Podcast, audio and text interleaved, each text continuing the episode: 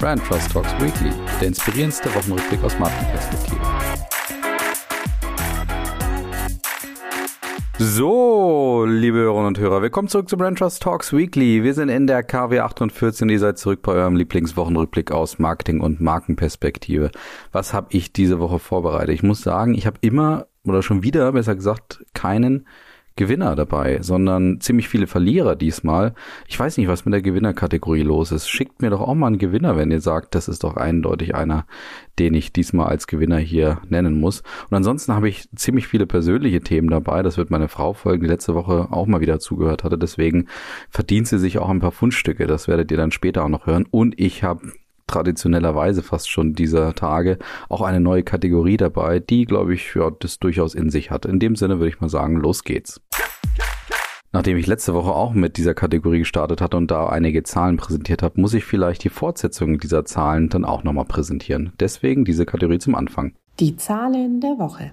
Ja, und ich muss sagen, ich habe gestern, also ich nehme heute am Freitag auf, gestern war natürlich das Ende der Fußball-WM für die deutsche Nationalmannschaft eingeläutet, sind rausgeflogen letztendlich, unglücklich kann man schon sagen, aber darauf möchte ich mich gar nicht so konzentrieren, sondern ich möchte mich vor allen Dingen auf die Zahlen konzentrieren und da habe ich zumindestens die Einschaltquoten von letzter Woche, da war ja wirklich Primetime-Event, kann man sagen, nämlich Sonntag 20 Uhr gegen Spanien, also besser geht's nicht. Und deswegen waren natürlich einige sehr gespannt, was die Quoten angeht. Und da war ich durchaus verwirrt, als ich mich dann mit den Quoten auseinandergesetzt habe, weil als ich so gegoogelt habe, stand überall irgendwas von Rekord und irgendwelchen ganz großen Zahlen. Dann habe ich mir die Zahlen so angeguckt, habe gedacht, wo ist denn da jetzt der Rekord? Also man muss sagen, man hat die 9,2 Millionen Zuschauer und Zuschauer von dem Spiel gegen Japan locker nochmal übertroffen. Aber letztendlich war der Marktanteil bei diesem Primetime-Event am letzten Sonntag bei knapp 50 Prozent gelegen. Das ist okay. Jeder zweite TV-Konsument hat dann sozusagen eingeschaltet. Aber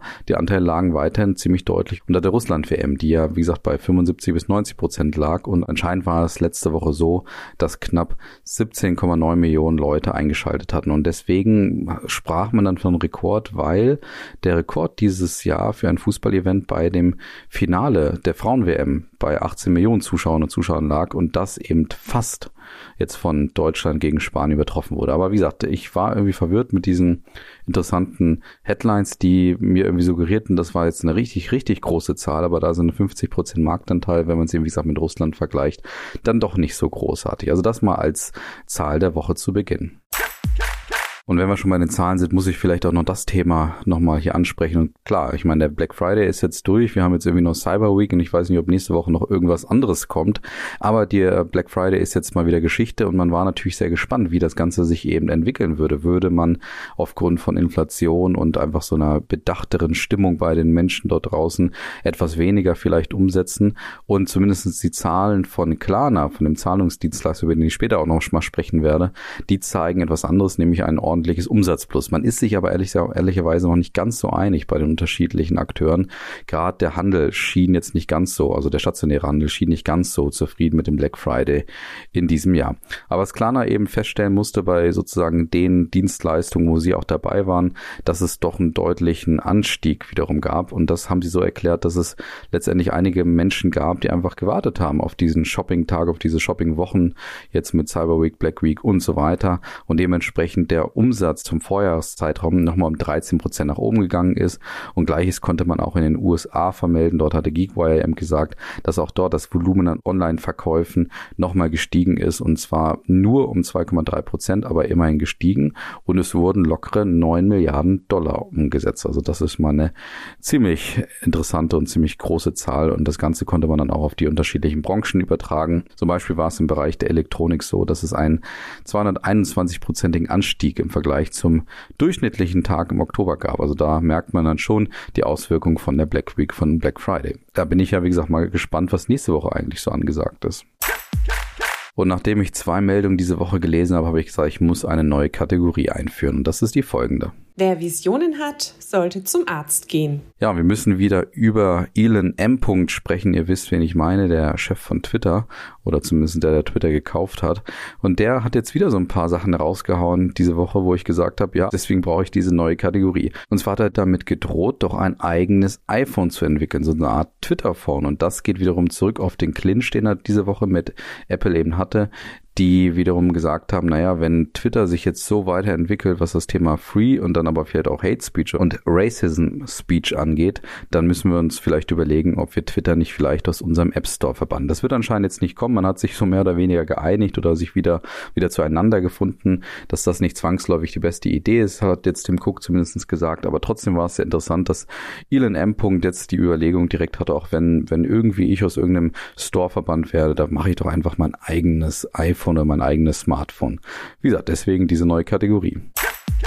Und es gab diese Woche noch ein zweites Thema, wo ich gesagt habe, ich brauche vielleicht diese Art von Kategorie. Und zwar kennen wir ja, wie gesagt, jetzt schon allein schon von dem ersten Punkt hier Klarna, den schwedischen Zahlungsdienstleister, ja, der oftmals ein bisschen streitbar ist. Auch der ist ja zum Beispiel auch bei TikTok immer ein Riesenthema, wo dann die ganzen Klarna-Rechnungen miteinander geteilt werden.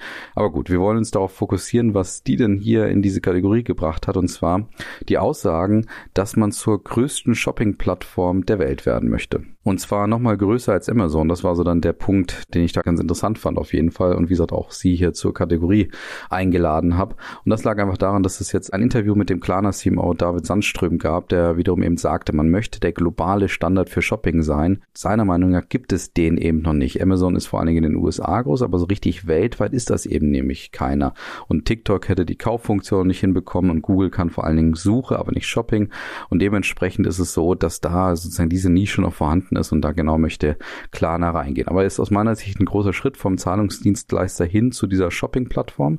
Sie haben aber einiges dafür getan und unter anderem eine neue Creator-Plattform jetzt entwickelt. Vorher haben sie dazu eine Influencer-Marketing-Plattform gekauft im Sommer 2021 und jetzt sagen sie, jetzt gehen sie richtig steil mit diesem Thema und diese Creator-Plattform hat die Idee, dass man Creator, also insbesondere auch Influencer und Händler zusammenbringen möchte mit der Idee, dass eben Händler ja gewisse Anreize setzen können, damit diese Influencer ja sie letztendlich auch vertreten und sie vielleicht eben als Creator auch nach vorne bringen. Und das soll unter anderem diese riesige Creator-Ökonomie soll eben unter anderem dazu führen und dabei helfen, dass Klarna genau zu diesem globalen Shopping-Standard wird und dementsprechend größer wird als einige, die wir da schon haben. Das ist auf jeden Fall ein interessantes Detail. Ich glaube, dass dieser Weg relativ weit ist, aber ich muss auch sagen, ganz so, ich, ich meine diese Kategorie gar nicht so böse, so negativ sehe ich das ja auch gar nicht. Ich finde es interessant und gut, dass Klarna hier genau sagt, wie sie aus ihrer Kategorie Zahlungen abwickeln, vielleicht auch noch weiter wachsen können und dort eben klare Ideen auch im Kopf haben. Aber so im ersten Moment habe ich schon gesagt, ja, das klingt auf jeden Fall nach einem ziemlich großen Schritt, gerade wenn man eben auch sagt, man möchte in der Hinsicht größer als Amazon werden. Und damit kommen wir natürlich dazu, was uns denn diese Woche vielleicht auch noch interessiert hat. Die Marketing-Themen der Woche. Und da haben wir auf jeden Fall eine Jahresbilanz, die wir ziehen müssen. Und zwar bei Lush, die ja auch mal hier zu Gast waren bei unserem Beyond Talk. Auf jeden Fall damals waren sie noch nicht so weit, wie sie das letztes Jahr eben mal verlauten ließen. Und zwar, dass sie sich ja letztes Jahr, ziemlich genau vor einem Jahr, von allen sozialen Medien zurückgezogen haben. Und das lag einfach daran, dass diese Kosmetikmarke eben sagte, wir stehen für etwas, wir stehen für gewisse Werte. Und es gibt dort draußen eben Social Media Unternehmen, die solche Geschäftspraktiken, ja, sag ich mal, unterstützen, die diese diese Plattform eben nicht unterstützen möchte. Das heißt also, dass Menschen einfach dort ja darunter leiden unter dem, was eben ähm, auf Social Media passiert und niemand sich so richtig dafür verantwortlich fühlt und genau diese Werte oder das wollte Lasch sich eben nicht mehr mit anschauen, hat er gesagt, wir cutten das Ganze jetzt hier, wir ziehen uns zurück und gucken mal, ob wir es auch ohne Social Media hinbekommen. Und jetzt ist natürlich interessant, hat Lasch das geschafft oder ist man inzwischen schon so abhängig von Social Media, dass man eben so einen Rückzug nicht mehr machen kann? Interessant war in dem Zuge für mich noch, dass ja irgendwie alle ja letztes Jahr auf jeden Fall geklatscht haben und gesagt haben, wow, das ist mal ein Schritt. Also einen richtigen Nachahmer gab es letztendlich nicht. Naja, vielleicht ja, wenn man jetzt so ein bisschen betrachtet, was Lasch denn inzwischen feststellen konnte. Und grundsätzlich musste Lasch jetzt erstmal feststellen, dass es schwierig ist, so diese, ja, dieses Resümee wirklich zu ziehen, weil natürlich vieles dazugekommen ist. Man konnte jetzt mit dem Krieg zum Beispiel nicht unbedingt rechnen. Man wusste auch nicht so genau, was mit der Pandemie sein wird. Deswegen kann man vielleicht dieses Jahr nicht komplett bilanzieren oder muss da unterschiedliche Perspektiven einnehmen. Fakt ist aber auch, dass man durchaus zufrieden ist. Und zwar, indem man einfach ein paar Investitionen in eine andere Richtung auch ähm, investiert hat. Und zwar zum Beispiel in den stationären Handel, wo dann knapp acht Millionen Millionen Euro dann reingeflossen sind, um eben wirklich diese Shops in England und auch in, in ganz Europa dann ja auf Vordermann zu bringen und zu sagen, das ist so ein Thema, wo wir natürlich wirken können, wenn wir schon nicht mehr auf Social Media unterwegs sind. Und so wurden letztes Jahr im 26 neue Shops eröffnet und weitere 12 komplett umgestaltet mit der Idee, dass man das darüber so ein bisschen kompensiert. Und das führte unter anderem dazu, dass man 84 Millionen Kundinnen und Kunden letztes Jahr in den Läden zählen konnte und dass man eben dadurch genau gesagt hat, ja, dieser Shop wird für uns ein ganz zentraler Ort, wo eben die lokale Community zusammenkommen möchte. Und da hat aber gleichzeitig Lasch auch gesagt, man wird immer auch darüber nachdenken, wie man das Ganze so ein bisschen zu einem No-Line-Konzept macht. Das heißt, man hat auch in eine App entwickelt, die die Idee hat, dass man das Thema Shopping eben auch auf der App weiterführen kann und sich dort zum Beispiel auch informieren kann zu den Lush-Produkten, wie das eben früher über Social Media vielleicht auch einfacher der Fall war. Und dann kamen noch drei weitere Punkte, würde ich sagen, hinzu, die man gemacht hat, unter anderem zum Beispiel eine Art Lush Bath Summer Tag, kann man sagen. Das heißt, wo man wirklich sich damit auseinandergesetzt hat, was sind eigentlich die Folgen eines Bades und auch dieser Badekugeln, weil die, ja Lush so als Erfinder der Badekugel feststeht und dementsprechend so ein bisschen diese Position versucht auch zu verstärken. Und deswegen hat man eben letztes Jahr eine Art eigenen Jubiläumstag eingeführt mit dem Ziel, dass man dort auch so ein bisschen für sich die Trommel ein bisschen wirbeln kann. Und hinzu kamen eben dann noch Markenpartnerschaften, die man auch intensiviert hat, auch eben, um das Ganze zu kompensieren, dass man aus Social Media herausgezogen ist. Und es gab dieses Jahr am 27. April eine riesige Lasch-Geschenkaktion, wo es eben genau auch nochmal um die zitierten Badebomben ging. Das heißt, man wollte dort einfach mal Badebomben nochmal bekannt machen und hatte die dort dann großartig verschenkt mit dem Ziel, Neukunden zu gewinnen. Und ja, letztendlich hat das auf jeden Fall auch dazu geführt, dass äh, Lasch einen großen Traffic-Anstieg verzeichnen konnte, nämlich unter anderem 60 Prozent im Vergleich zu einem durchschnittlichen Tag. Und dieser digitale Traffic war auch nachhaltig. Der ging dann noch ein paar Wochen weiter, sodass man durchaus spüren konnte, dass diese Art von Aktion und diese Art von Kompensation auch dazu führt, dass Lush vielleicht auch ganz gut ohne Social Media auskommt. Also das ist auf jeden Fall ein interessantes Resultat. Man muss, glaube ich, die Haltung und diese Position von Lush durchaus loben und es ist doch interessant, was passiert, wenn man sich so eine Grenze setzt, dass man auf einmal ganz anders und inspiriert über andere Ideen einfach nachdenkt und die dann auch knallhart umsetzt.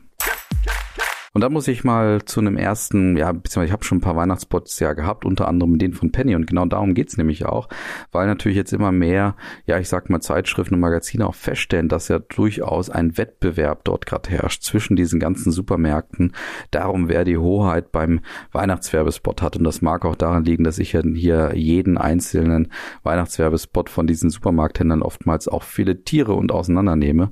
Und jetzt ist mein Netto dran, wobei ich gleich sagen muss, Netto hat ein bisschen was anderes gemacht gemacht. Netto war letztes Jahr auch bei mir im Ranking dabei und hatte dort ja durchaus auf die Tränendrüse gedrückt, indem sie die wahre Geschichte des Weihnachtsmanns in so einer Art Comic dargestellt haben.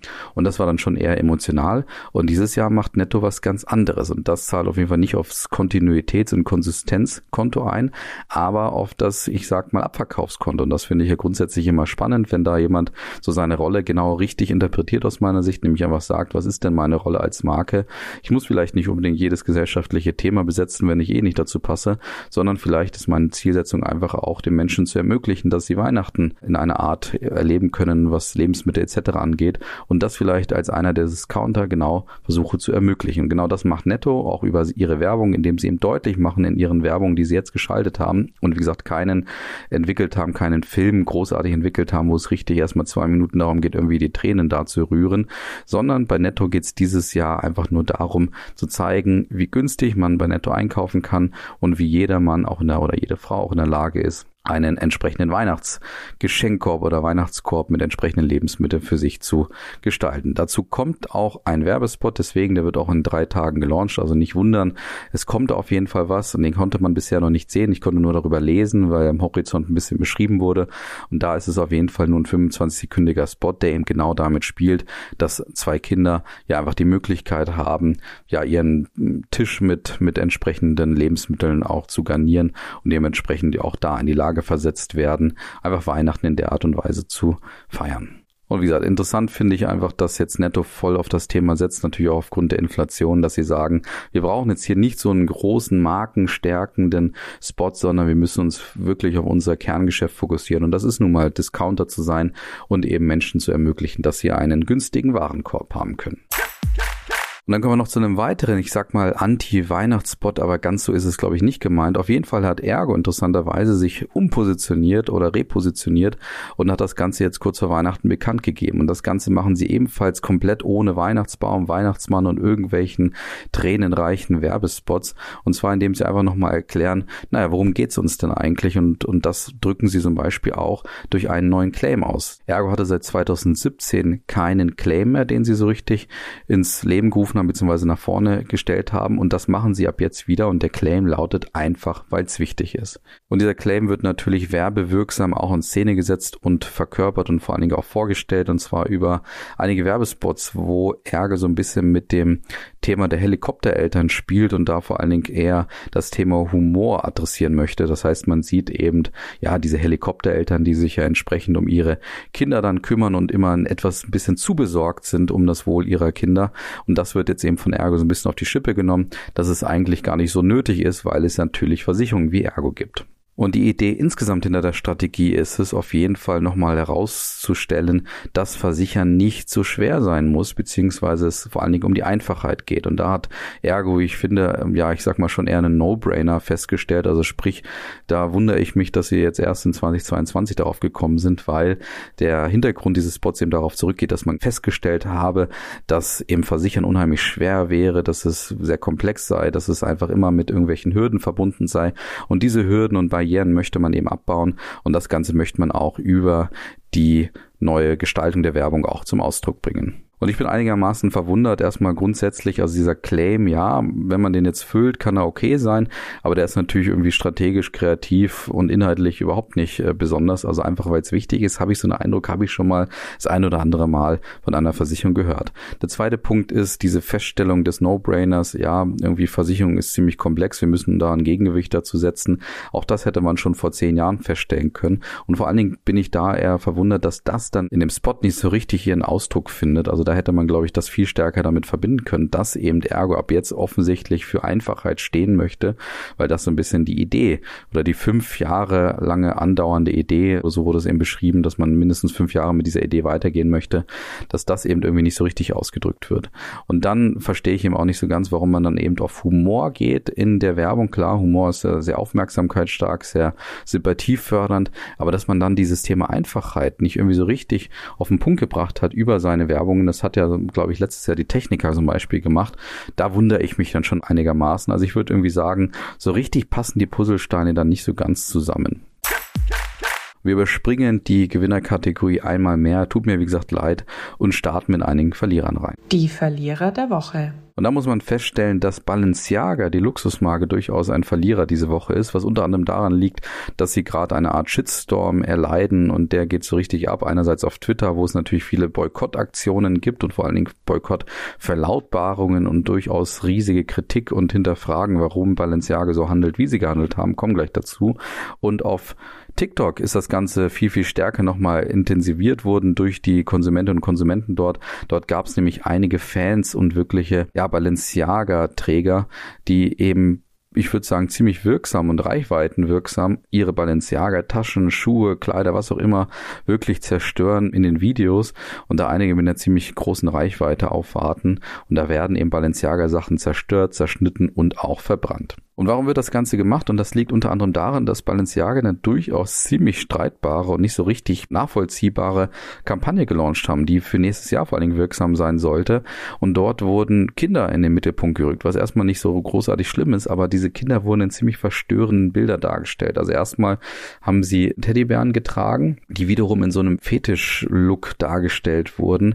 Und dann gab es noch einige ziemlich ungewöhnliche Sachen im Hintergrund, dass da Gerichtsdokumente von Kindern kinderpornografischen Gerichtsprozessen dargestellt wurden und das dann irgendwie natürlich so ein Stück weit ziemlich irritiert hat, auch entlarvt wurde und anscheinend auch nicht so ganz geplant wurde. Also da wird jetzt gerade so ein bisschen untersucht, wer ist eigentlich schuld dafür. Da wird dann die Schuld zwischen Fotograf Balenciaga und dem der Umsetzerfirma, die eben diese Kulissen auch gestaltet hat, werden da so ein bisschen die Bälle hin und her gespielt oder die Schuld hin und her zugewiesen. So richtig ist noch nicht klar, wer schuld ist. Balenciaga hat jetzt erstmal gesagt, man verklagt diese Umsetzungsfirma auf 25 Millionen Dollar aufgrund auch des Shitstorms, den sie dort erleiden müssen. Und wie gesagt, es ist noch nicht so richtig klar, wer da verantwortlich ist ist. Was man feststellen muss, ist, dass diese Art von Provokation und Aufmerksamkeitshascherei natürlich irgendwo zum Stilmittel von Balenciaga gehörte. Bisher ist das Ganze immer in so einem Rahmen geblieben, hat natürlich gewisse Grenzen auch nochmal erhöht, aber es ist in einem Rahmen geblieben. Und ich habe jetzt einfach interpretiert und das auch im 20-Minuten-Portal in der Schweiz eben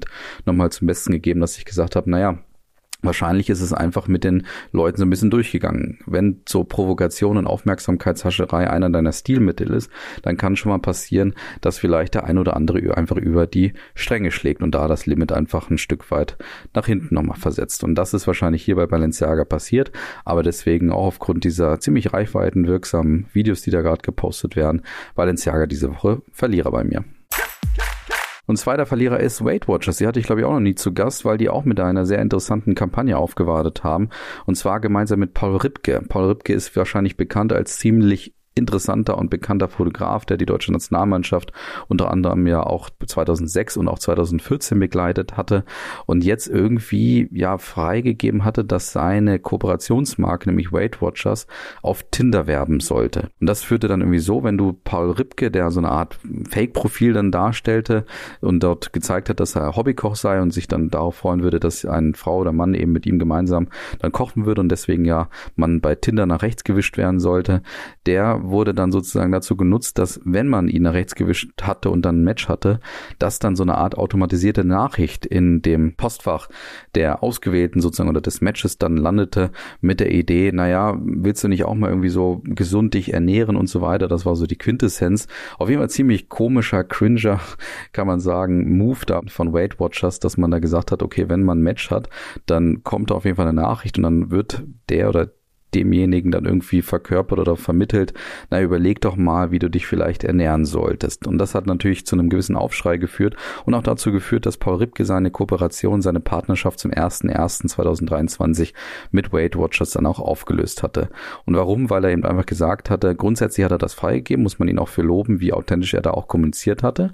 Er hatte das zwar freigegeben, aber die Texte wurden eben ohne Freigabe verändert und diese Art der Kampagne hat er dann am Ende nicht mehr freigegeben und dementsprechend Dementsprechend hat er sich auch dafür bedankt, dass da eine Followerin das Ganze sehr, sehr transparent auch dargestellt hatte, dass da eben offensichtlich, ja, Weight Watchers eine ganz ungewöhnliche Kampagne gerade fährt. Und dementsprechend Weight Watchers für auch diese ungewöhnliche Art der Werbung und dann auch diese Art von Kooperationsstopp zwischen Ripke und Weight Watchers, deswegen Weight Watchers diese Woche Verlierer hier. Der letzte Verlierer kommt von meiner Frau persönlich, der irgendwie aufgefallen ist in der Apotheke, dass Iberogast, also dieses Magen-Darm-Mittel, das aus pflanzlichen Extrakten gewonnen ist und deswegen eigentlich immer recht beliebt ist bei vielen, dass das offensichtlich ihren Stil verändert hat. Und da war ich auch einigermaßen verwundert, habe es dann mal gegoogelt und muss feststellen, dieser Stil ist anscheinend schon seit zwei Jahren verändert worden, aber nicht so richtig aus gutem Grund und vor allen Dingen, wie ich finde, ziemlich unausbalanciert. Anscheinend ist es so, dass Iberogast vor zwei Jahren ihr 60-jähriges Jubiläum hatte, anscheinend auch ein